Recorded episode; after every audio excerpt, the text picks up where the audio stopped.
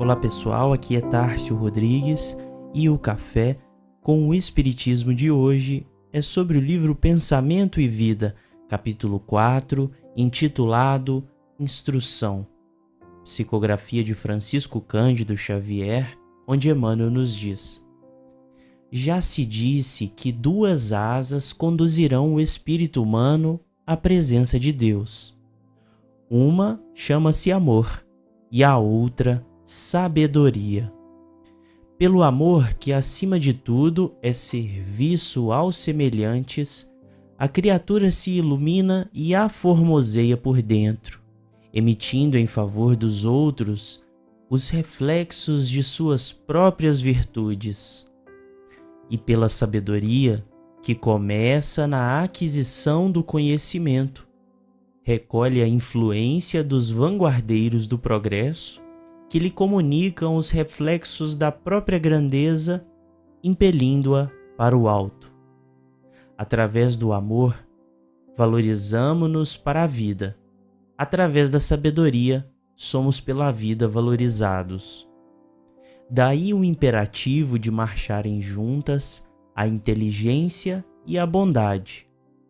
Bondade que ignora é assim como o poço amigo em plena sombra a descedentar o viajor sem ensinar-lhe o caminho. Inteligência que não ama pode ser comparado a valioso poste de aviso que traça ao peregrino informes de rumo certo, deixando-o sucumbir ao tormento da sede. Todos temos necessidade de instrução e de amor. Estudar e servir são rotas inevitáveis na obra de elevação. Toda a cultura intelectual é formada em cadeia de gradativa expansão. As civilizações sucedem-se ininterruptas ao influxo da herança mental. A arte, na palavra ou na música, no buril ou no pincel, evolui e se aprimora por intermédio da repercussão a exprimir-se no trabalho dos cultivadores do belo que se inspiram uns nos outros. A escola é um centro de indução espiritual, onde os mestres de hoje continuam a tarefa dos instrutores de ontem. O livro representa vigoroso imã de força atrativa, plasmando as emoções e concepções de que nascem os grandes movimentos da humanidade, em todos os setores da religião e da ciência, da opinião e da técnica, do pensamento e do trabalho. Por esse dínamo de energia criadora, encontramos os mais adiantados serviços de telementação, porquanto a imensas distâncias no espaço e no tempo incorporamos as ideias dos espíritos superiores que passaram por nós há séculos.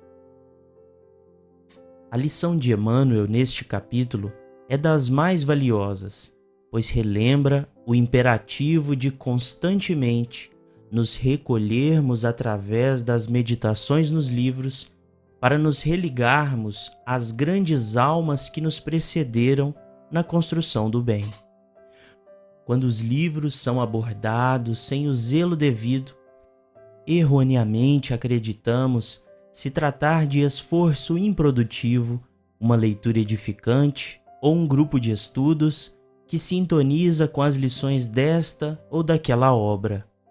Ocorre que o livro, e em especial o grande depósito que recebemos na literatura espírita, esclarecendo os problemas fundamentais da existência, comparado com as lições evangélicas, é o dínamo perfeito para nos assenhorearmos de nossos próprios destinos.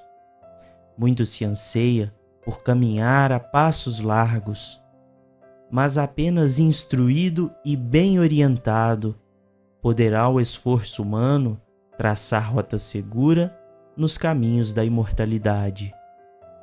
Como conclui Emmanuel, Sócrates reflete-se nas páginas dos discípulos que lhe comungavam a intimidade, e ainda hoje consumimos os elevados pensamentos de que foi ele o portador.